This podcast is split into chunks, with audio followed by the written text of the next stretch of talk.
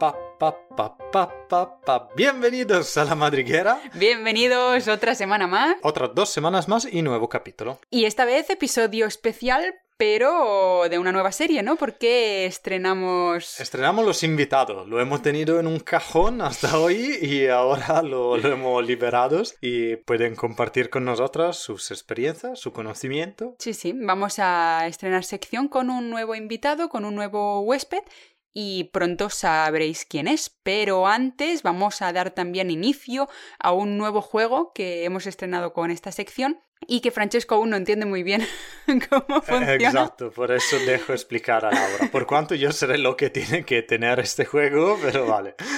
Vale, eh, este juego os va a ayudar a entender un poquito de qué va a tratar el tema de hoy. Francesco me va a decir cinco palabras que ha pensado él relacionadas con el tema principal del que aún no vais a saber nada hasta que entre el participante.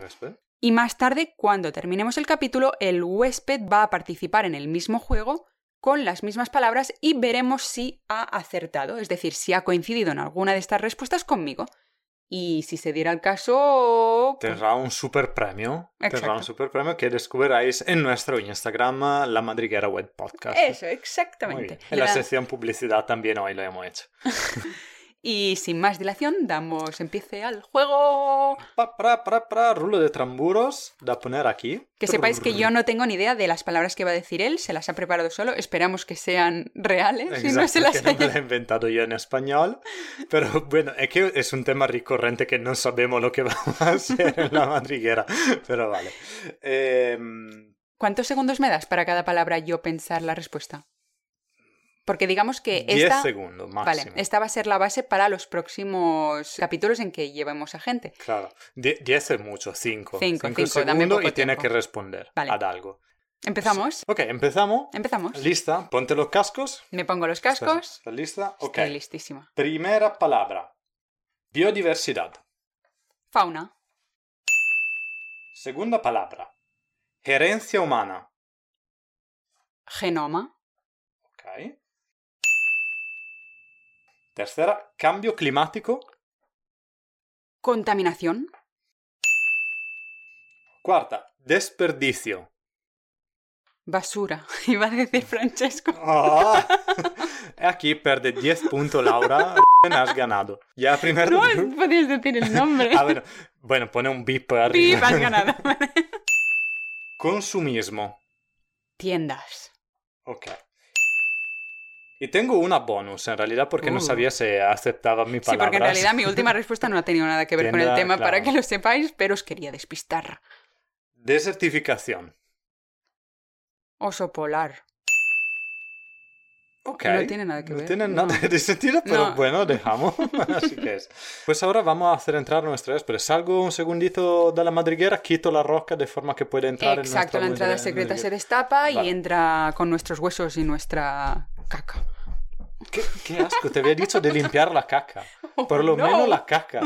Qué vergüenza. Pues vamos a presentar a nuestro primer invitado, Rubén Sánchez Rodríguez. Bienvenido, pipiripi. En- en Instagram lo podéis encontrar como carduelis.nature y bueno, va a ser nuestro invitado de hoy. Vamos a explicar un poco a qué se dedica. Rubén es ornitólogo, fotógrafo y técnico ambiental. Como ambientólogo, anteriormente ha trabajado en la instalación de placas solares, pero actualmente en su trabajo se especializa en proyectos de evaluación ambiental, como sería a nivel de apifauna, sobre todo. Así que bueno, hoy viene a ser nuestro huésped en la madriguera y nos explicará un poquito en qué consiste su labor y qué huella tiene en el entorno. Bien, mm, digo dos palabritas yo también. Me encanta tener un profesional así como primer huésped. Ya era hora. Así, así que te hemos puesto la... ¿Cómo se, cómo La se meta. dice? Te hemos- exacto, hemos eh, levantado mucho la expectativa del público. Así que No, ahora, no. ahora es un problema tuyo. Lo habéis dejado en mi tejado todo, vale, vale. Exacto. Pues Rubén, ¿qué ha pasado en tu madriguera en las últimas semanas o la última semana? Bueno, pues esta semana ha sido bastante tranquilita, hemos estado bastante bien. Además, yo eh, vivo ahora aquí en, en Zaragoza, tengo aquí la empresa y esta semana pues ha sido la semana grande de, de Zaragoza, Los Pilares. Ah, habéis tenido fiesta. Claro, ya ha sido todo fiesta y ayer ya para rematar pues salí un poco a campo y pude ver dos búhos reales. Así que estuvo muy chulo, pude hacerle fotitos, además súper cerca y, estuvo muy bien. bien, muy bien. Así que ha estado muy bien la semana. Muy bien. muy bien. Muy ha ido decisamente mejor que la nuestra. No, ahora, bueno, sí, sí. sí. No, oficialmente sí. A ver, hemos visto algún cárabo gavilán, pero nosotros buscábamos una especie este fin de semana, que es lo que vamos a hablar aquí en nuestra madriguera, y no la hemos visto, pero bueno, mm, vamos a hacer primero una adivinanza, ¿no? ¿Qué, qué hacen dos naturalistas de noche en una isla completamente deshabitada fuera de época turista y también de, de migración? Lo digo yo porque vamos, a buscar pañuelos, porque para mí son pañuelos diventados. Son paños, ¿vale? Son pañuelos para los amigos. son las aves marinas, aves pelágicas más pequeñitas del mundo y justamente las teníamos anidando o pensábamos que las teníamos anidando en Nornoya, en la joya de la corona de, Noruega, en la isla donde llega toda la migración de, durante el verano y que ellos siguen un ciclo completamente al contrario, casi. Sí, mm, porque suponemos que aún anidan, que están ahí, eh, porque los datos son del 2016 que estaban. Y ellos, eh, a diferencia de todos los otros aves, son nocturnos porque son fácilmente preda de las gaviotas, porque son pequeños. Así, para evitar de ser comidos, van en los sitios de anidamiento solo de noche, que es el único momento cuando vengo en la tierra firma.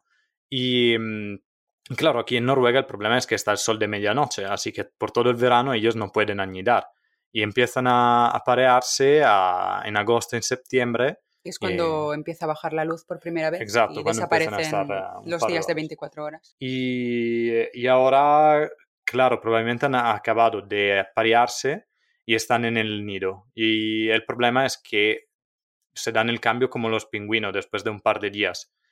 Y en, bueno, ayer no escuchamos nada, solo mucho viento y frío. En teoría por la noche se suelen llamar los unos a los otros cuando mm. ya han regresado, cuando han estado de travesía de por mar buscando comida o lo que sea, pero no escuchamos nada. Teníamos un fuerte viento, mm, es verdad que sabemos un poco de datos de ellos, pero no muchísimo, no hay mucha recolección de data científica en lo que sea Hornoya de mm. Entonces íbamos un poco a probar suerte y no ha salido bien, por eso te decíamos que has tenido mucha más suerte tú en este fin de semana que nosotros. entonces. Sí. Sí, sí, próximo verano, de hecho, próximo eh, agosto. Sí, estaría en noviembre, pero no creo que vamos. Después de la experiencia que hemos tenido para desembarcar, y Laura. Madre mía, eh, o sea, sí, o sea, luego te enseño una foto, pero hemos tenido unas olas, a mí me parecían gigantes para él, ¿no? No, bueno, sí, pero eran, gordas. Y para desembarcar era una escalera vertical, tú tenías que subir desde el barco, el barco que hacía así, que subía y bajaba, y cargados con maletas, con cámaras, con todo. O sea, yo, yo con un infarto tenía en el cuerpo. Y cuando bajamos le he dicho, mira, sé que aún es una isla y que no es tierra firme en sí, pero yo, tengo unas ganas de volver a casa y acabamos de bajar. Así que bueno, pero todo superado, una aventura más. Y, y bueno, pues vale, vamos a introducir un poco el tema del que vamos a hablar hoy que con la ayuda y experiencia de Rubén seguramente va a ser un poco más entretenido porque es la primera vez que hacemos esto con una persona externa y creo que va a aportar muy buenas informaciones. Y nada, el tema del que vamos a hablar es la huella humana. Eh, también se puede entender como la huella ecológica, que es ese rastro que deja el ser humano, que como Atila, pues por donde pasa, arrasa. Perdona, ya damos una pista sobre la visión optimística que tenemos del tema, imagino. que no, os, os decía esto porque para entendernos un poco entre todos nosotros, la huella humana que deja cada persona es de 2,7 hectáreas que he encontrado por, internet. En cambio, la huella que digamos que el planeta puede llegar a mm, cubrir, a, otorgar a cada uno de sus habitantes, es de cerca a 1,8 hectáreas lo que significa que nosotros estamos llegando a utilizar más espacio del que podemos para cubrir nuestras necesidades. Entonces el planeta está saturado básicamente ahora mismo de nuestra huella marca humana. Y bueno, todas estas actividades que hacemos día a día, como puede ser pues la quema de combustibles fósiles, la agricultura, la, ganadería, todo este panorama, eh, nosotros lo intentamos, creo que entre todos, sustituir con, con el uso sustentable de recursos naturales, de forma que podamos disminuir esta huella humana que estamos dejando entre todos nosotros. Y creo que tú tienes ya un tema que introducir para empezar a... Sí, yo puedo, puedo empezar yo, eh, de forma que así, ya han pasado siete minutos y Rubén ha hablado tipo 30 segundos, pobre. que no callamos nosotros. Vale, vale. Así que bueno, empiezo, traigo mi tema, eh, mi tema, uno de los dos temas principales, pero eso quizás donde hablar un poquito más, que es obviamente como huella humana la más conocida, lo que nos estamos dejando más atrás, es obviamente el plástico y todo el tema del, del plástico. Y mmm, todos tenemos millones de informaciones sobre el plástico. Así que empiezo con la última que, que he escuchado y que es que producimos 5 mil millones de bolsas cada año, 25 millones de toneladas de residuo cada mes, un millón de botellas cada día en todo el mundo. Eso es el cantitativo de plástico que estamos actualmente actualmente produciendo. ¿Y dónde, dónde empezó todo, todo eso?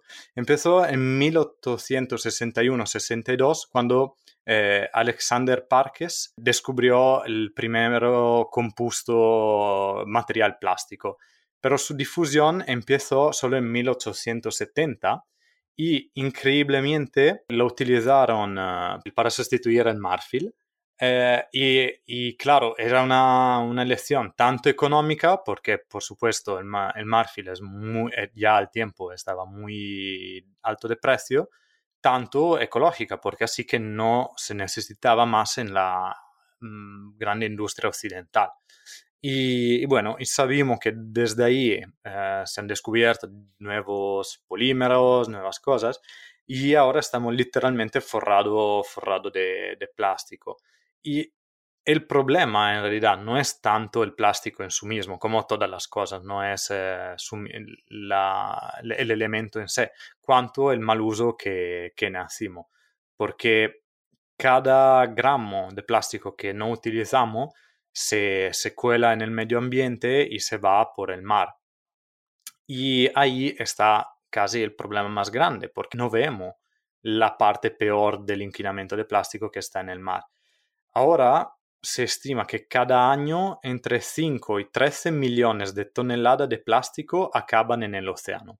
Eh, claro, aquí entran los microplásticos, ¿no? Que están Exacto. en el pescado que comemos. Ahora, ahora llegamos, porque además del microplástico, una estima que está al momento es por dos, el 2050. Acordarme de esa data porque también después la, la volveré a sacar. En el 2050, a nivel de peso, tendremos más, más, plástico que pescado en el océano. Y estamos hablando en 30 años. Así que es, es, es menos de nuestra vida en este planeta, de, eso, de nosotros tres, eh, por, uh, por el momento. Bueno. Y desde ahí, como decía Laura, empieza todo el tema de los microplásticos, porque todos sabemos más o menos que el plástico necesita 400, 500 años para degradarse. Eso lo hemos leído todos más o menos en, el, en los carteles publicitarios y esas cosas. Pero en realidad no es verdad, es, es como siempre, es una, un, una, una manera de comunicar que se pensaba un poco para sensibilizar y al final se descubre que es optimística, porque sabemos que en 500 años se degrada una botella de plástica, pero no sabemos si desaparece o simplemente ha llegado a un nivel tan pequeño que aún existe como los nanosplásticos y, y, que entrando en la cadena alimentar desde bioacumulación y todo eso, al final nos estamos comiendo y como ya está descubierto que nos estamos comiendo. Y eso es simplemente el inicio, porque claro, también mañana acabamos de utilizar plástico, por los próximos 500 años se quedarán y si no más. Y la cosa peor es que para mí el verdadero problema no es el plástico, como decía antes, cuanto el tema del reciclo porque ahí es de verdad el tema, el tema sencillo de, de la, de la, del problema. Porque ahora la solución que estamos dando es utilizar el cartón, la carta, la madera y toda esta cosa. Pero no es una solución, en, en, en, realidad es simplemente decir, bueno, somos muy vagos, así que utilizamos un material que se degrada mucho más fácil los residuos. Y, pero a mí espanta mucho eso, porque si volvemos a cuántos quintales, quintales no existe en España, cuántas toneladas de plástico producimos, si lo convertimos en, en, papel y en cartón, en, eh, en madera, cioè, imaginamos cuánto terreno y cuánta de deforestación necesitaremos para pasar totalmente a esa manera de, de consumar cuando en veces se tendría que decir, chicos, no estamos haciendo una cosa bien, eh, tenemos que reciclar, pero de verdad. No sé, Rubén, ¿tú qué piensas? Me parece un debate muy interesante, la verdad. Eh, claro, el tema está en que generamos mucho plástico y el plástico es, como sabemos, muy contaminante, pero es lo que tú dices, si, si vamos a sustituir todo el plástico por otro material, al final el plástico que pudiéramos reutilizar es eh, residuo de otro material, digamos. Entonces, claro, entonces, ¿qué haríamos con todo el plástico restante? O sea, habría que, llegar a un término medio, entiendo. Eh, intentar reutilizar todo el plástico que se pudiera para alargar la vida útil de, ese, de esa botella, por ejemplo, todo lo que se pudiera, antes de coger una botella de plástico, usarla una vez, tirarla y cogerte una de, madera en este caso no, pero bueno, de metal, por ejemplo, o de, o de vidrio, pues sí. Sí que yo creo que sería interesante alargar la vida del, material lo máximo posible. Porque al final, cuando se produce un plástico desde cero, por ejemplo, o secundariamente con una botella que ya se ha tirado, ¿cuánto residuo se produce? Eh, ahí depende, depende de los diferentes sistemas, porque claro, hasta ahora el, el sistema de, de, reciclar el plástico no estaba bien desarrollado, así que si estaba un poco sucio no, no se podía reutilizar totalmente, cosas así. Porque, claro, es siempre un tema de tecnología que, que, que, tiene que llegar. Claro, claro, porque hasta, yo creo, cinco años, podríamos decir, el problema de la, del plástico como basura inquinante no estaba tan sentido como ahora. Así que la gente simplemente utilizaba un plástico, lo tiraba y decía, bueno, se, se recicla bien, si no se recicla, bien igual, eh, no, no, pasa nada. Así que yo creo que en ese momento se está desarrollando de verdad el mm. tema del reciclo por el plástico, eh, que no sea solo un disminuir el cantitativo, cuanto de verdad no, no inquinar. No, te lo preguntaba porque, claro, llegas a la conclusión de preguntarte qué vale más, desforestar un bosque para hacerte la madera o destruirlo con sus contaminantes o con lo que sea que se produce cuando creas un plástico desde cero o secundariamente. O sea, ¿cuál es el balance? Eh, Porque seguramente ya la, la, producción o la postproducción que se ha conseguido ahora, teniendo en cuenta este desarrollo que tú dices de, mm, de la industria al crear el plástico, quizás es mucho menor que para crear 5.000 cubiertos que se tenga que destruir una plantación que se tenga cultivada o como sea. O sea, entonces mm, quizás sí que vale más seguir con el plástico, ver hasta dónde llegamos, mm, proclamar un poco el reuso, la reutilización de estas botellas hasta que al final, yo que sé, estén rotas, ya no se puedan usar y las tiremos a su contenido de plástico para que se vuelvan a usar este plástico, pero quizá el plástico en este momento nos vale más que empezar a degradar y degradar nuestro medio con pequeños utensilios como pueden ser una maderita que se usa y se tira. E, es tener, en cuenta que, claro, eh, para, para generar plástico se contamina mucho porque el plástico viene de donde viene. O sea, viene del petróleo. Entonces, toda esa contaminación que se va a generar, perdón, al fabricar un, un plástico pues sería muy interesante intentar evitarla. Entonces yo creo que habría que llegar a un punto medio en el de no generar, o sea, no, no construir, digamos, más plástico, intentar crear otros, otros, los elementos con otros materiales, pero el que ya hay, sacarle el máximo provecho posible. O sea, fomentar el uso de los materiales que estamos usando ahora, como las botellas, las cantimploras de toda la vida que estamos usando ahora, que aunque quizá te dejen un poco el regusto del agua o lo que sea, al final es un material que tú que es resistente y que lo vas a poder usar mucho más tiempo que lo que es un plástico o una madera biodegradable. Aparte, dos cositas. la habilidad de Rubén de sintetizar lo que dice en Muchísimo más, eh, de verdad. En 20 segundos. gracias por haber llegado y render todo más claro. Pido cambio de compañero a partir de ahora de podcast. No, no, sin duda. Que, claro, que el, tema, que el tema es eso. O sea, yo no estoy diciendo de producir más plástico pero sí que eh, de, appunto, como dices tú, utilizar lo que ya tenemos y intentar de encontrar también nuevas formas, por supuesto. O sea, empezar a utilizar la botella esa para no gastarse agua es, la, es la, cosa, la cosa mejor. O sea, estamos andando en la dirección mejor, pero sí, no ver el plástico en sí mismo como el enemigo, cuando el enemigo es nuestra vagueza en el, en el no reciclar, mm. en el no hacer las cosas.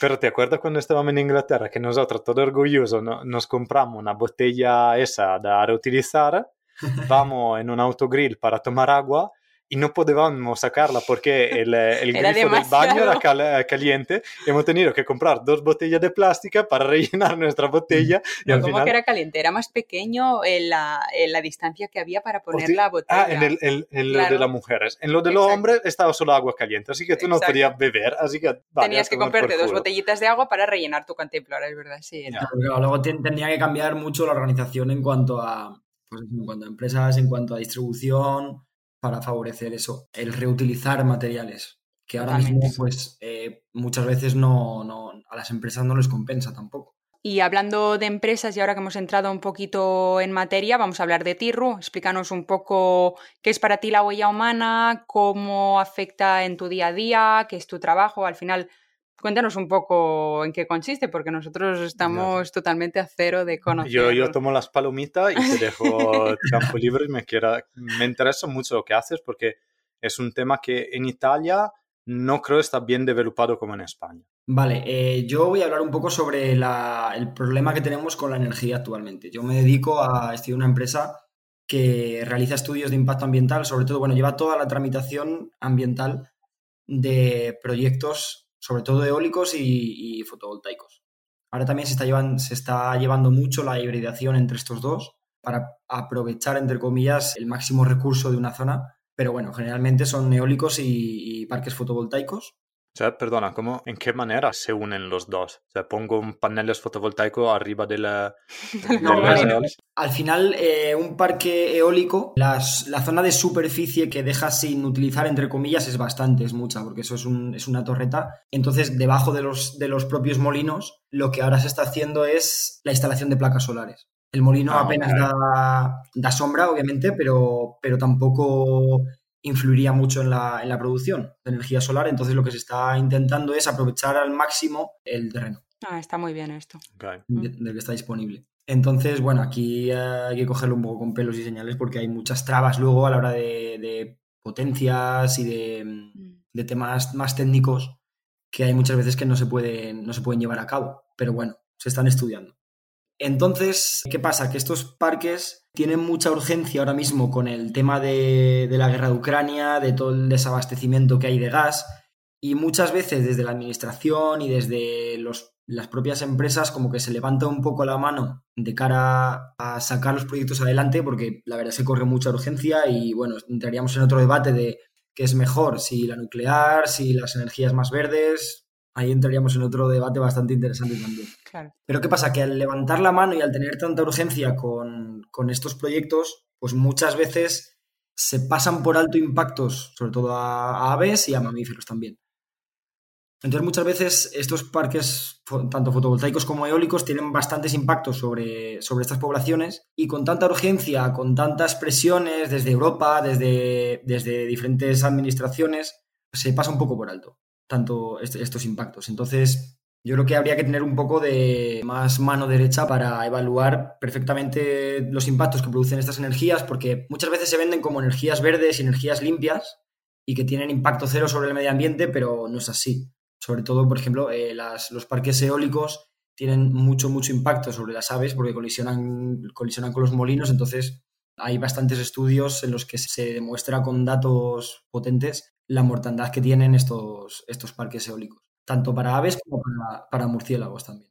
Porque, perdona que te, que te, corte, tú cuando haces un estudio de una zona donde estás registrando qué aves te encuentras, ¿tienes algún tipo de listado tipo, esta especie tiene más importancia que esta y si la encuentro significa que este estudio no se puede... Claro. Sí, nosotros nos guiamos sobre todo por, eh, primero por los listados, el libro rojo de, Aves de España, que es un libro que están todas las especies catalogadas, sobre todo las, las que están más en peligro de extinción, y luego por los diferentes catálogos que tiene cada, cada comunidad autónoma dependiendo de dónde esté el proyecto. Una vez que vas al, al, terreno, realmente ya sabes qué especies son las prioritarias en esa zona o las que están más en peligro de sufrir las consecuencias. Sobre todo, por ejemplo, ahora se está teniendo muy en cuenta las aves esteparias, tema de sones, gangas, agutardas. ¿Por qué? Porque estas aves son muy sensibles a la destrucción de su, de su hábitat de sus zonas de, campeo y de reproducción. Sobre todo se mueven por zonas de cultivo Claro, ¿qué pasa? Que los parques fotovoltaicos, las placas solares, se construyen en estas zonas, porque son zonas muy llanas, son zonas en las que va a ser fácil construir. Entonces, claro, se plantea parques fotovoltaicos en zonas en las que existen poblaciones de aves esteparias. Mm, claro. Claro. Entra en conflicto ahora el impacto que va a generar ese parque con, estas especies. Entonces, tú cuando vas a, estudiar una zona tienes que tener muy en cuenta y tienes que, que hacer censos y que buscar concienzudamente todas estas especies que son un poco más sensibles, digamos. En verdad, el riesgo lo tienen casi todas las especies, por no decir todas, pero sí que es verdad que algunas, por sus estatus de conservación, pues van a tener más afección que, otras que, bueno, tienen poblaciones más grandes, digamos. Mm, vale. Entonces tú vas y estudias todas las poblaciones y con todos esos datos que recoges de campo, pues en gabinetes se, elaboran unos informes que son los que van a ir a la administración. O sea, al final no eres solo tú el que decide si sale o no sale el proyecto, después es conjunto. Claro, no, no, no, no. Claro, por encima nuestro está la administración, entonces tú lo que haces es eh, todos los estudios que realizamos, porque se hacen estudios de avifauna, pero también se hacen estudios de, cómo va a afectar al paisaje. Mm de cómo va a afectar al medio socioeconómico de la zona, que muchas veces va a ser en beneficio, pero, pero en otras tendrá, tendrá también su, impacto negativo. Entonces, con todo ese compendio de todo el estudio de impacto ambiental, digamos, se valora también eh, la hidrología, la dafología, todo el tema de suelos, de aguas, que es ahora también con la escasez de agua es muy importante. Y con todo eso se envía a la administración y ellos son los que deciden si el parque va a salir adelante o si no. Vale, porque yo a partir de aquí, por lo que he podido leer, y corrígeme un poco, porque al final he leído un par de artículos tipo de México, de sociedades un poco más diferentes quizá a lo que yo me espero de, lo que es España, existe un punto ciego y es eh, muy vulnerable a la corrupción en este caso en vuestro, en vuestro trabajo, porque al final siempre hay los típicos degenerados que ponen una cosa por encima de otra y es siempre el dinero. Y esto pasa tanto en empresas eh, químicas como ambientales, como en cualquier otra. Entonces, imagino, no, no, no, tienes por qué hablar si te has encontrado algún caso de esto, pero quizá ya conoces de, de lo que te estoy hablando. Al final son empresas que tienen mucho dinero, porque son empresas muy fuertes tanto bueno, a nivel estatal como sobre todo de, Europa, que tienen mucho dinero, entonces vienen con muchas, con muchas presiones, tanto a la administración como a las consultoras. Claro, yo creo que hacen más fuerza sobre la administración que más sobre vosotros. Porque vosotros podéis hacer lo estudio perfecto, pero después ellos no lo miran. Claro, después lo que hagan con ese papelito ya es otra cosa. Claro, al final las administraciones tienen que ser las que se pongan duras y regulen un poco el, todos estos proyectos, porque ahora mismo lo que está pasando es que está habiendo un boom de, parques eólicos y parques fotovoltaicos prácticamente por toda España, en verdad por toda Europa, pero, pero sobre todo en España, porque claro, tenemos mucho sol y, tenemos mucha, mucho área eh, disponible, porque hay mucha meseta, hay mucha zona ideal para poner, para poner estos proyectos. Entonces está, está habiendo un boom que tienen que regular las administraciones. Entonces son las que tienen que ponerse duras en el sentido de analizar bien los impactos y ver que realmente no se pueden poner estos proyectos en todo tipo de, sitios, digamos. Y en lo que hablabas tú de México y, por ahí, claro, estos países son países que además están en una evolución constante y entonces están buscando, están buscando salir adelante. Sí, buscan la manera más fácil quizá es intentar proyectar un, un proyecto y que salga adelante con, con lo que tienen, que al final lo que tienen es dinero, pues mm, valoran una cosa más que la otra. También en esos países, pues al final se levanta más la mano, yo creo. Bueno, hay países que están bastante bien blindados en cuanto a medio ambiente se refiere de Latinoamérica, pero bueno, hay otros que no tanto y entonces se construyen parques donde hay selva, por ejemplo. Y, claro, pues, a eso me refería, exacto. Claro, pues igual que pasaba con la tala de árboles para la agricultura, por ejemplo, o para las megagranjas y estas cosas. Pues al final son industrias que vienen con mucho dinero, empresas que vienen con mucho dinero y que si no hay una administración férrea que ponga las, la mano sobre la mesa y diga, no, aquí no se puede construir, pues pero te, hago una, te, hago una, pregunta quizá, quizá compleja. ¿Tú piensas que al día de hoy las, eh, bueno, llamámosla normativa que están eh, para regulamentar esa energía renovable, ¿están buena o aún están lejos de tener una legislación sobre esa? O sea, yo me estoy imaginando, no sé, si una comunidad pone, imaginamos, el confín entre dos comunidades y no, no, sé de qué estoy hablando, ¿eh? ahora estamos totalmente en tema pub, pub eh, charla. Creo que te estoy entendiendo. Está en un confín entre dos administraciones. Y yo ahí pongo, en mi administración pongo 50 hectáreas pegado a esa frontera, pongo 50 hectáreas de paneles fotovoltaicos. Y es un área campestre, sí. La administración al lado tiene que tener cuenta eh, por ley de esos 50 hectáreas o en su área hace lo que quiera, así que puede poner otros 50 hectáreas. Pero porque te refieres a que, por ejemplo, las aves estarán yendo de un sitio para el otro. los animales, la naturaleza no tiene esos confines. Uno de los inconvenientes, yo creo, por decirlo así, no sé si es inconveniente o ventaja. Eh, os explico y me decís, a ver qué os parece. Eh, claro, en España, con el tema de las autonomías, se nota mucho que hay comunidades autónomas en las que la administración se pone más dura, más seria con estos parques y es más restrictiva, y hay otras en las que no. Por ejemplo, mi caso de, ver Castilla y León y Aragón, en Castilla y León es, son mucho más restrictivos con, esta, con estos proyectos, digamos. Se evalúan mucho mejor y se ponen muchas más trabas.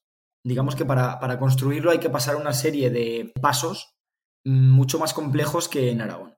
Si, por ejemplo, el otro día estaba hablando con un compañero, él lleva un proyecto en, Cantabria y eh, me explicaba que en Cantabria se ha blindado casi todo el territorio, creo que el 90% del territorio, para que en ese territorio no se pueda construir parques, ni fotovoltaicos ni eólicos. Entonces queda un 10% de la comunidad en, el que sí.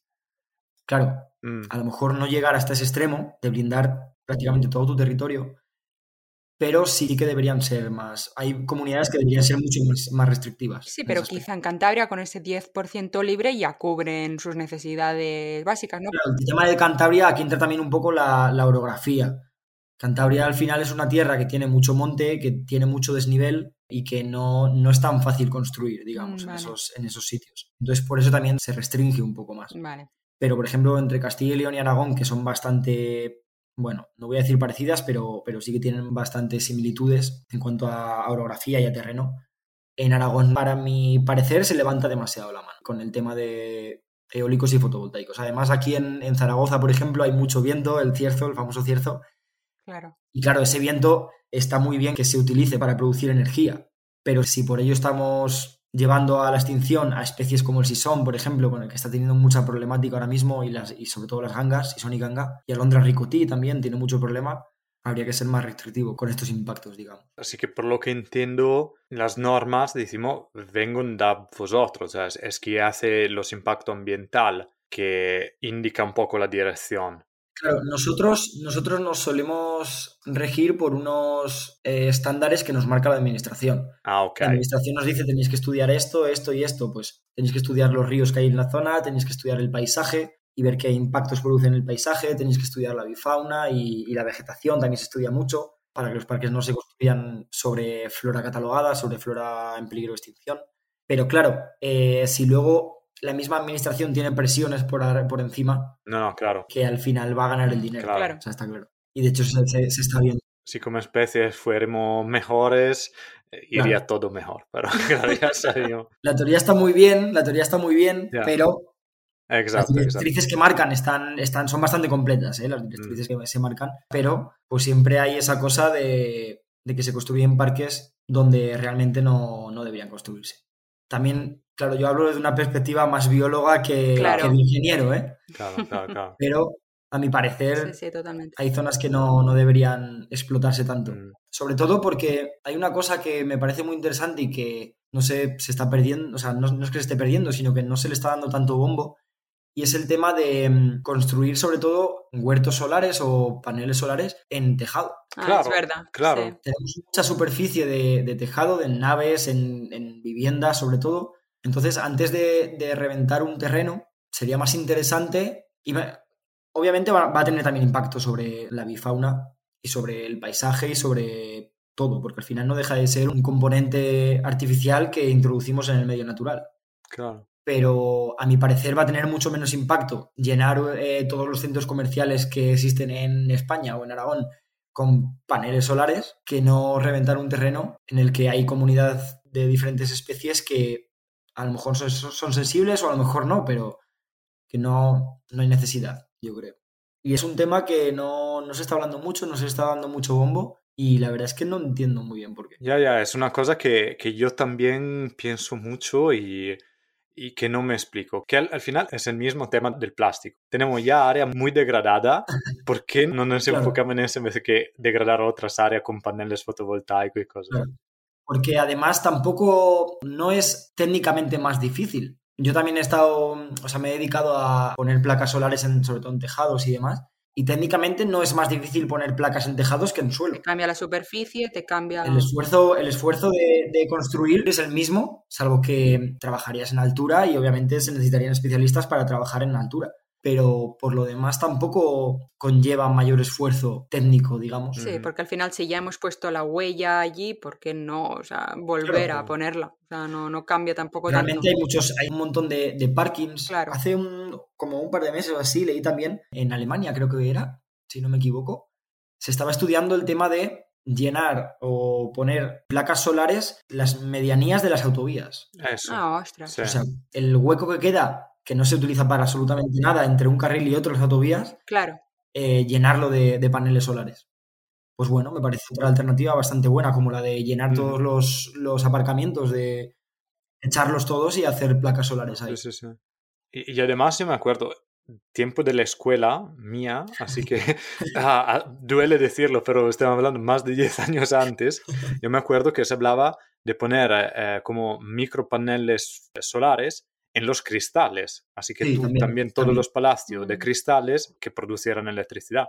Y sobre eso, por lo que he sentido yo, no han adelantado en los últimos 10 años. No, es un tema que se ha quedado, se ha quedado parado. También está el, tema de que están inventando y están investigando para crear tejas que contengan módulos fotovoltaicos. Entonces, a la vez que cubres el tejado, estás en cada teja va una mini placa, digamos, un mini módulo que te va a dar electricidad. Mm. Yo creo que hacia ahí tiene que ir el avance tecnológico de cara a generar más energía, porque sí, sí que es verdad que estamos teniendo un conflicto súper serio con todo el tema de, la energía, del gas, además con todo esto de Rusia y Ucrania, pero claro, tampoco podemos alterar tanto nuestro medio rural, porque al final estos proyectos se realizan en el medio rural y muchas veces estamos mm. destrozando todo esto de cara a, un futuro en el que también vamos a necesitar alimentos, también vamos a necesitar cultivo, también vamos a necesitar ganado y se está cubriendo toda esta, toda este área, se está inhabilitando para, este, para este fin. Entonces, bueno.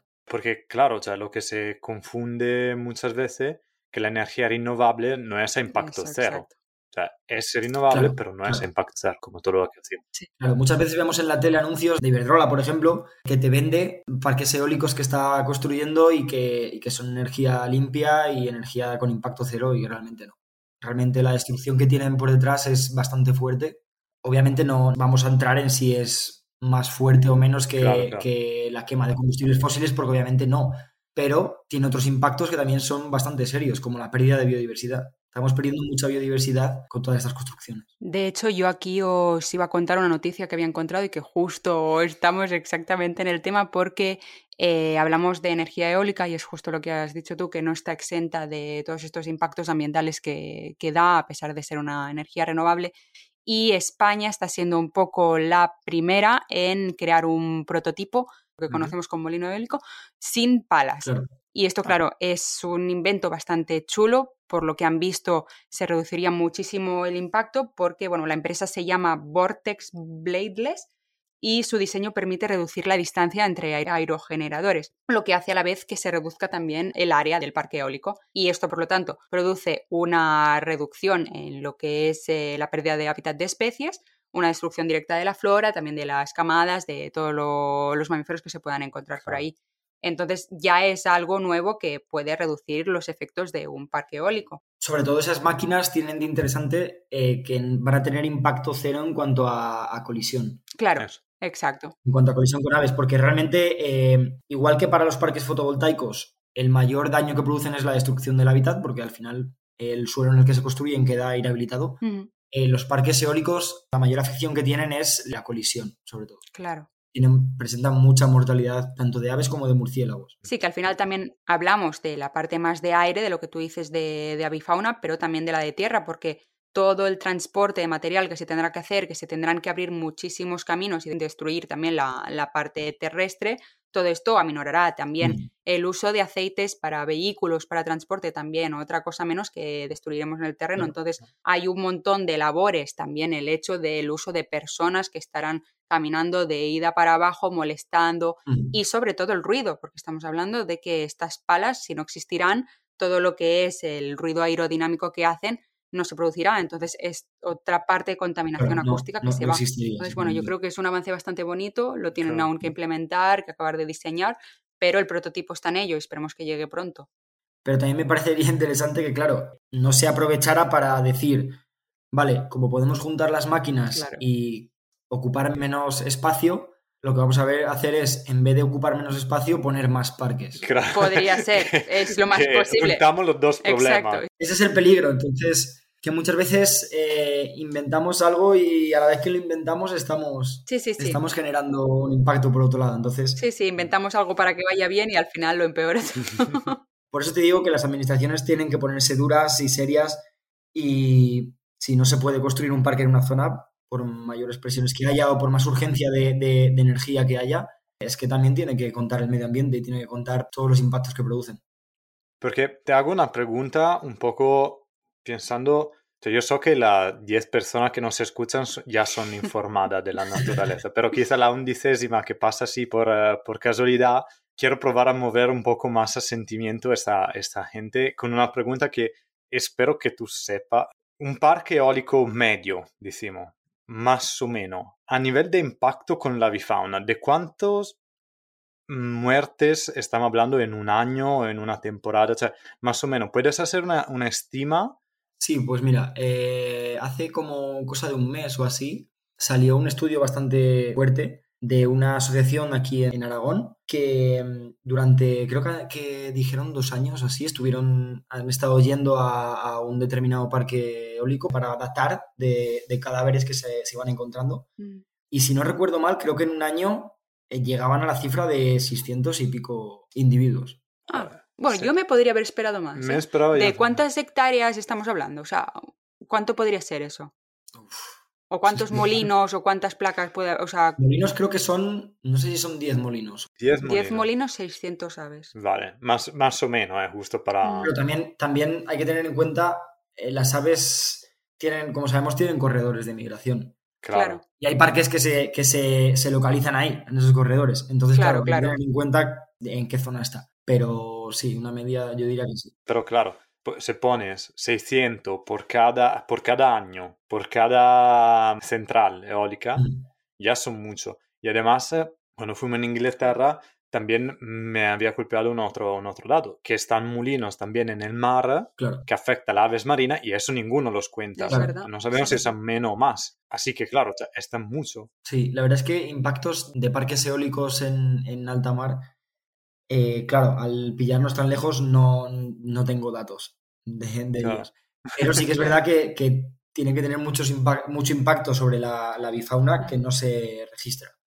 La verdad que es muy desconocido todo este tema, o sea, no se habla para nada, porque como no pongan unas redes alrededor y recojan todo lo que cae, es imposible saber. Se Pero que parece casi que estamos demonizando los, los parques eólicos, pero no, es, es, para decir que no son impacto cero. Exactamente, tampoco es eso, porque, por ejemplo, una parte de nuestro, de nuestro trabajo, de lo que hacemos en las consultoras, es proponer medidas, estudiar los parques, estudiar los impactos que tienen o que pueden tener y proponer medidas compensatorias y correctoras, primero para intentar evitar esos impactos y segundo para, si no se pueden evitar todos, reducirlos. Eh, reducirlos favoreciendo a las, a las especies que viven allí, por ejemplo, creando balsetes de agua lejos de, esos parques para intentar que la bifauna se vaya a esos lugares, eh, creando primillares, por ejemplo. creando, perdón, el último que has dicho. Primillares. ¿Qué, es? Ah, Zonas de concentración de, de cernicaloprimilla. De primilla. Ah, ok. Porque muchas veces los, eh, se sitúan parques cerca de, de, zonas donde cría esta especie. Y es una especie bastante sensible también. Entonces lo que se propone es la construcción de estas zonas en lugares apartados de, de los parques para intentar llamar la atención y, focalizar estas especies en, zonas alejadas de los parques. Entonces, desde las consultoras también se proponen medidas y realmente se hacen, se hacen bastante bien. También, una vez que se construye el parque, es obligatorio eh, hacer un seguimiento ambiental de cinco años del parque. Mm. Una vez que se ha construido, cinco años después hay que hacer un seguimiento ambiental, sobre todo para ver si realmente ese parque tenía los impactos previstos. Claro. ¿Qué pasa? Que hay, algún parque que, tiene mayores impactos de los previstos, entonces se toman medidas, como por ejemplo para los aerogeneradores en diferentes circunstancias. Entonces, bueno. Vale, no, eso está muy bien. se hacen bastantes cosas para intentar que el impacto sea el mínimo posible. Y realmente hay, hay muchas situaciones en las que se consigue. Y hay muchos parques que realmente están bien ubicados y están bien puestos donde están y se ha trabajado bastante bien en ellos. Lo que pasa que, bueno, hay otros que, no, lo están. Sí, bueno, al final cada parque de lo que sea, de, la industria que sea, tendrá sus pros y sus contras, pero la intención está de hacer el seguimiento, de, de, ver al final cuáles son los resultados, las consecuencias y poder actuar en su justa medida. Entonces. Claro, obviamente tenemos que partir de la base de que va, no va a tener un impacto cero. Claro. Y eso hay que, hay que asumirlo. Entonces, eh, hay que intentar reducir ese impacto lo más que se pueda. Muy bien, me parece muy, muy, muy, interesante. Sí, sí, no, podremos seguir hablando de horas, pero, tenemos... La verdad que sí. Sí, bueno, ya estamos llegando a su fin porque al final ahora lo que queda es tu temita, ¿no? Sí, no, vale, pero yo diría que dado que ha estado tan chulo, Rubén probablemente serás contactado de nuevo para una segunda parte al tema y hablando de otras cosas. Porque muy chulo. Yo me quedo con, con preguntas y tengo que elaborar. Pues nada, para, para una segunda parte.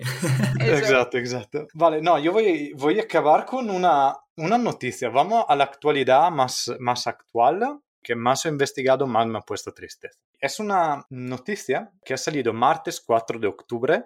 Laura, sé que a ti te lo comentarás. por las fechas. Así que, eh, Rubén, quizá tú no la has escuchado, así que ahora me voy a dar la noticia. Después la comentemos un segundo y en caso después entro más en lo que me ha puesto tristeza. Vale. Pues el martes 4 de octubre se reunió el Consejo Olímpico Asiático y estableció que los Juegos Invernales de 2029 se tendrán en Arabia Saudita. Ah. ¿Sabéis dónde está Arabia Saudita? ¿Sabéis qué son los Juegos Invernales? ¿Qué opináis del tema? Me dejo un segundo, tipo... Pues que yo lo veo un despropósito. Eh, sí, totalmente. De hecho, la primera vez que me lo dijo, yo no escuché la palabra invernales. Dije, bueno, pues está bien.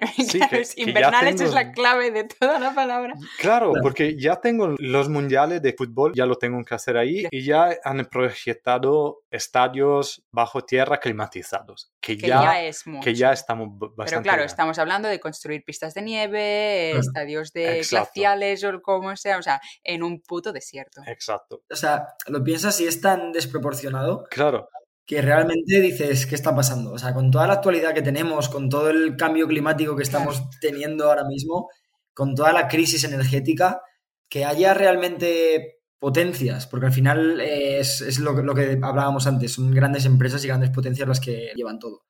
Que haya potencias que se estén planteando cosas así es como, es un despropósito. Aunque también te digo, es que cualquier tipo de juego olímpico invernal que se haga hasta en el Himalaya sería un despropósito, porque significa ya eh, romper parte de esas, sí, destruir esas montañas, crear nuevas infraestructuras. O sea, es que sea donde sea, ya no es solo la electricidad, eh, todo lo que se tendrá que montar para crear un espacio completamente gélido, sino estamos hablando de que estamos destruyendo una superficie natural. Claro, porque sí, es verdad que... O sea, hacerlo en medio de la ciudad, vale, me parece perfecto, pero es que no lo harán allí. Porque aquí van dos temas diferentes. Un poco es trobar nueva forma para la electricidad, que entrará después en el tema, pero una otra forma es que, claro, ya los sitios que pueden eh, hospedar eh, eventos invernales son muy pocos. Pero claro, es que nosotros hasta probablemente estos 40 minutos que hemos hablado en ese podcast, hemos estado a hacer los tiquismiquis sobre eh, reciclar eh, la energía limpia ¿eh? y después te entran eso que a tomar por culo. Son problemas de primer mundo. Pero es verdad, o sea, ¿cómo, ¿cómo, puedes entrar tan a la ciega en un problema como el cambiamismo climático y darte igual? Porque ahora les voy a dar un poquito de datos justo para comentarlo y para enfocarlo un poco, un poco mejor y no hacer solo alarmismo. El, eh, el proyecto, eh, esos juegos entrarán en el proyecto NEOM, que es esa ciudad futurística que quiere hacer Arabia Saudita, y se llama el proyecto Trojena, que se, se situará en una altitud entre 1500 y 2600 metros, en unos altiplanos a 50 kilómetros del Mar Rojo. ¿Vale? Mar Rojo. Que, claro, estamos hablando de un sitio que en invierno la temperatura baja a menos 2 grados de noche y de día pueden llegar a 19. Y que el Mar Rojo es un hotspot de biodiversidad. Claro, exacto. Además que ya mm. se está destrozando. Así que todo eso entra en ese, en ese sistema. como decías tú, Rubén, están empresas que pueden utilizar mucho dinero y Neom prevé una inversión de capital de 500 mil millones de dólares. Ok, estamos fuera de escala totalmente.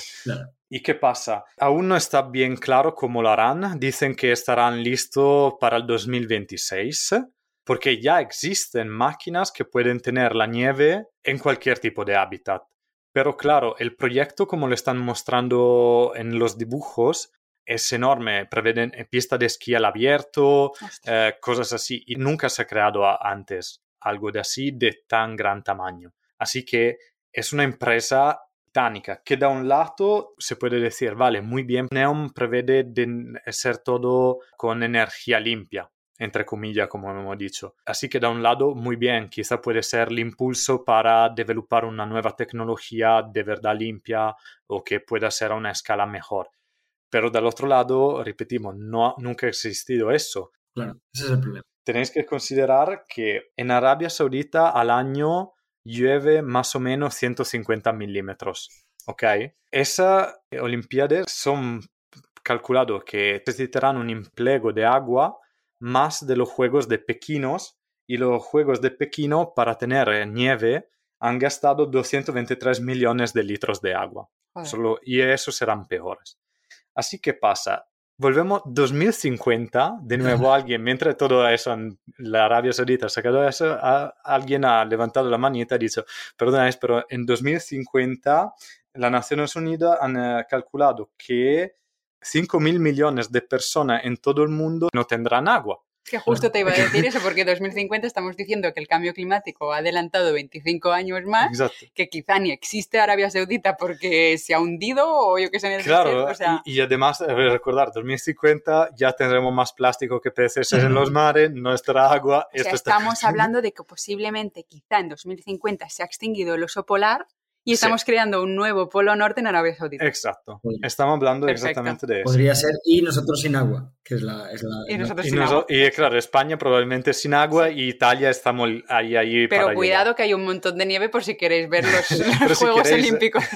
Exacto, si queréis ir a hacer esquí y eh, bucear en el Mar Rojo lo mismo, podéis hacerlo. Que no, que el Mar Rojo ya tampoco existirá. ya, claro, porque además otra cosa que ahora más o menos el 50% de agua de Arabia Saudita se saca de la desalinización del mar. ¿Y qué pasa? Que eso es un proceso tanto de gasto, ahora se hace mucho con energía fósil, pero ¿qué pasa? Que también cuando tú produces agua de esa manera, tiene un residuo que es una, una salmuera que de momento se va a tirar de nuevo en el mar y eso es súper impactante por los ecosistemas marinos. Al final alteras el, hábitat como, como está pasando. Y ya el Mar Rojo no está muy bien puesto. Los que están invirtiendo en Neom dicen que quieren hacer todo eso con implantos solares y fotovoltaico y que lo que se va a gastar de agua marina, lo que se va a tirar, se utilizará en implantos industriales como materia prima. Muy bien, vale, eso, eso muy bien. En la teoría, como siempre, funciona todo, es, es todo muy chulo. Pero en la práctica nunca hasta ahora ha funcionado el proceso de desalinización sin utilizar eh, energías fósiles. Y ya, primer punto, porque ya estamos hablando de 2026, que es en cuatro años, y estamos hablando de una, tecnología que de momento aún, por lo que se sabe, no existe. Y por el otro lado, otra empresa ha levantado la manita, que es Greenpeace, que dice, perdonáis, pero todo muy bonito, pero estamos hablando de un proyecto que prevede de ocupar, me parece, 60 kilómetros cuadrados de superficie en el desierto, que por ser desierto no es que no tiene nada, pero es un ecosistema también ese, y han, dicho una cosa, que sí, todo muy bueno, pero de momento tampoco tenemos los algoritmos para calcular lo impacto que mm, una estructura tal puede tener en un ecosistema. Consideramos que quieren hacer un lago artificial para poder alimentar toda la pista de esquí, pero claro, con ¿cómo alimentamos esa agua? ¿Cómo alimentamos ese...? Yo, yo, quiero decir dos cosas. Uno, ¿cómo puede ser que Neom gaste esa cantidad de dinero en construir este parque, lo que sea, esta superficie, pero luego no los tengamos para conservación?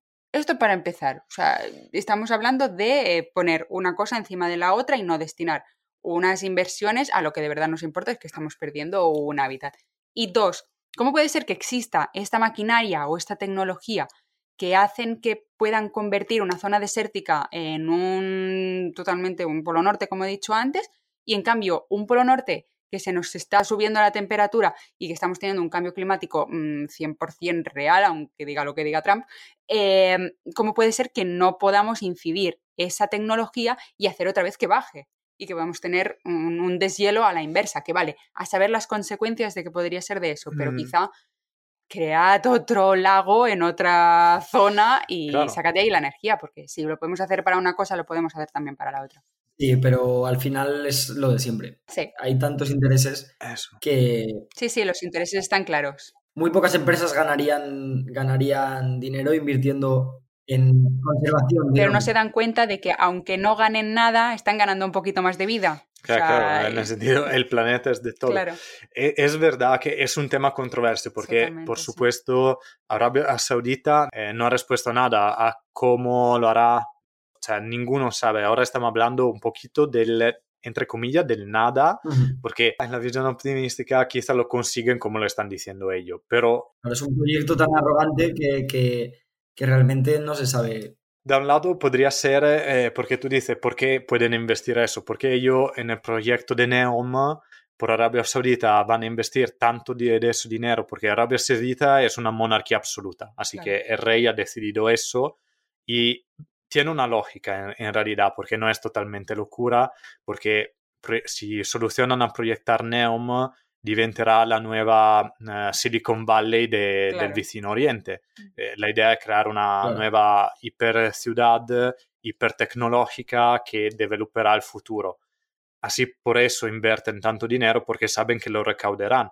Así que si funcionará, quizá en el futuro tendremos la tecnología para salvar todo eso son 10 años de prueba, pero ya está, o sea, en el sentido, si va bien, vale, la hemos conseguido, pero si va mal, es que son los últimos 10 años que tenemos para el cambiamiento climático y para mandarlo todo a la mierda. Mm. Así que podemos estar un poquito ansiosos y decir, chicos, por favor, hacerlo bien y mirar a lo que está haciendo. Sí, la verdad que sería muy bonito que este capítulo, no lo digo solo por la madriguera, pero, o sea, quizá os lo hemos resumido un poco a todos los que nos escucháis con nuestras palabras, pero es un hecho bastante importante que quizá veréis por las noticias y diréis, ¡guau, qué chulo que están creando ahí el invierno! No, chicos, o sea, están creando vuestra pérdida del planeta, básicamente. O sea, es, es, un punto que tenemos que mirar y ser muy críticos mm. y muy... no podemos decir, ah, bueno, lo están haciendo, qué chulo, van los ricos a hacer esquí. O sea, es una cosa importante que tenemos que mirar y que todo, todo, porque ahora lo que hacemos todo el mundo estamos conectados. La, la, bola en la cual vivimos es, es la misma. Está claro es que a día de hoy no se puede mirar para otro lado. Exacto. Eh, con, con, estos megaproyectos y con estos mega, mega impactos, porque al final lo estamos viendo. Eh, mismamente este año en, en España, sin ir más lejos, el problema que estamos teniendo de sequía, de agua, de clima, al final esto nos repercute a todos, aunque el proyecto o el impacto se esté generando en la otra parte del mundo. Entonces, no podemos mirar para otro lado, pero también tenemos que ser conscientes de que realmente son las grandes empresas y las grandes potencias las que tienen que cambiar las cosas porque... Sí, pero también son los pequeños actos de cada uno y lo que puedes hacer en tu casa. Eso sí. Totalmente. Aunque no sea nada y aunque si no lo hacen más de 200.000 personas no sirva de nada, es un pequeñito paso que al final impulsa a una empresa a dejar de usar tal X maquinaria o tal producto químico porque o no lo estamos comprando, no lo estamos usando o se está haciendo un mal uso de él. Sí, claro. Está claro que cada uno tenemos que poner nuestro granito de arena. Y yo, para acabar, me, ahora me, ha salido, mientras decíamos eso, de cada uno tiene la importancia, porque nuestra opinión mueve la política y mueve las acciones, porque algunas veces llega del bajo. A veces nos escuchan. Ah, sí, si mucha gente tiene una idea, al final tengo que escuchar. Pero me, me había gustado, estaba escuchando un podcast muy famoso en Italia y estaba un divulgador muy bravo que sigo y él ha dicho una cosa que me ha gustado muchísimo, que una de las mejores maneras para ser ecologistas en ese momento es ser felices.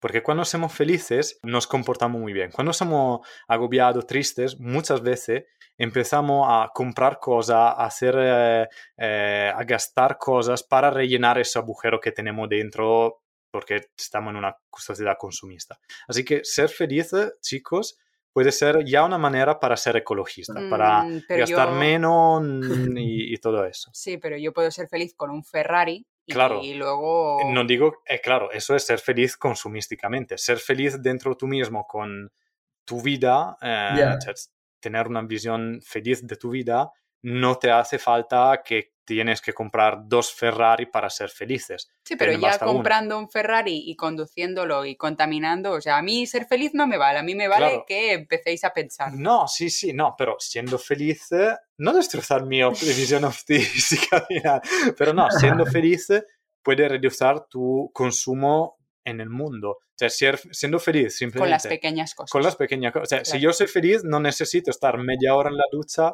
triste pensando en mi vida que va a la mierda, pero me basta 15 minutos porque tengo que hacer cosas y soy feliz. Pero tú te Eso. estás mucho Yo tiempo la estoy. Yo estoy media hora, pero estoy media hora feliz dentro.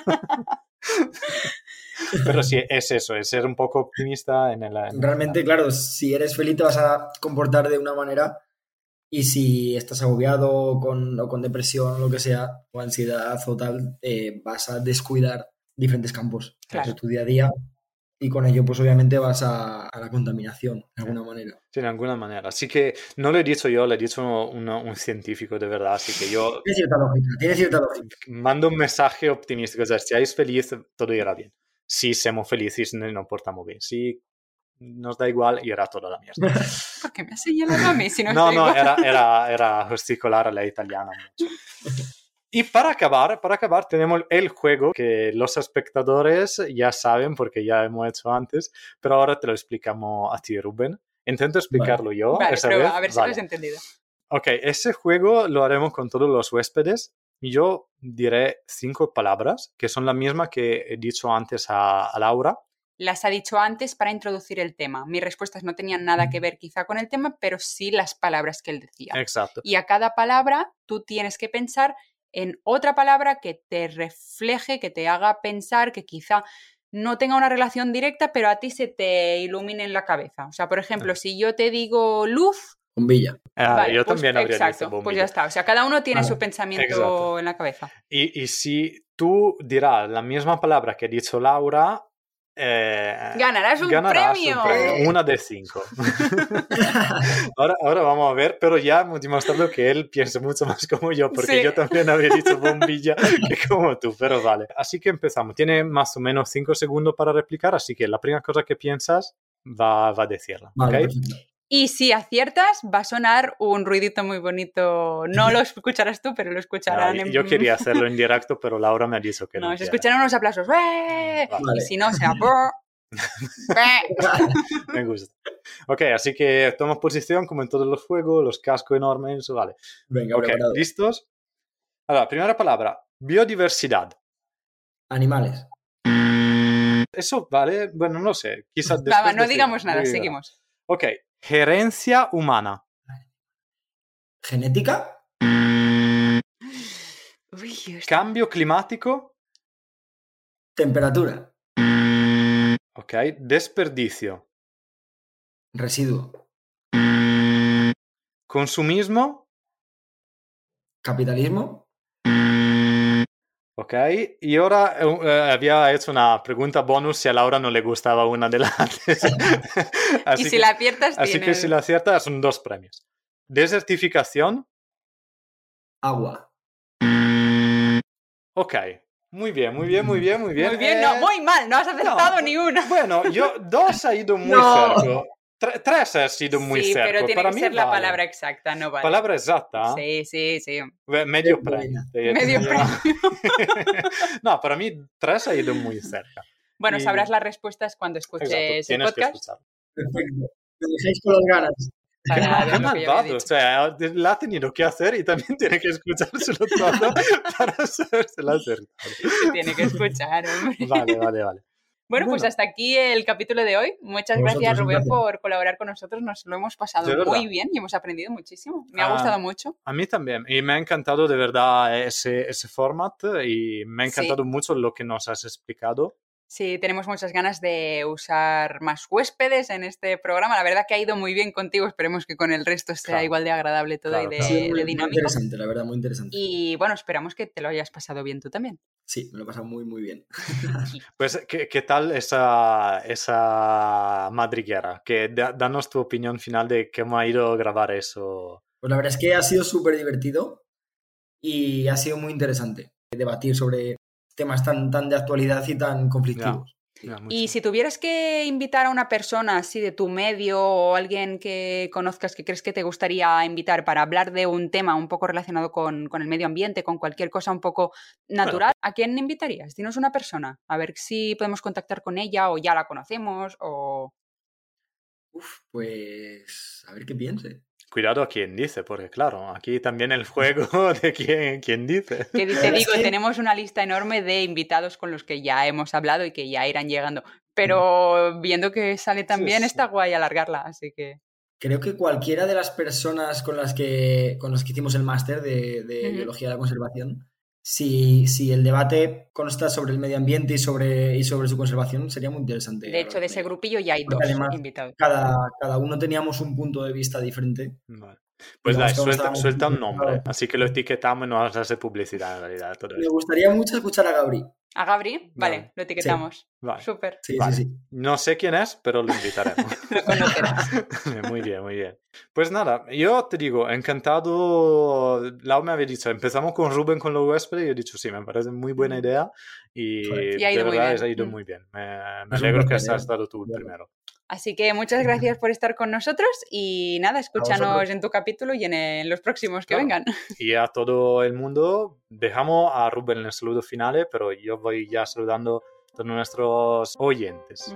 Y nos escuchamos en dos semanas. Chao a tutti. Adiós, muchas gracias, hasta luego. Chao, chao.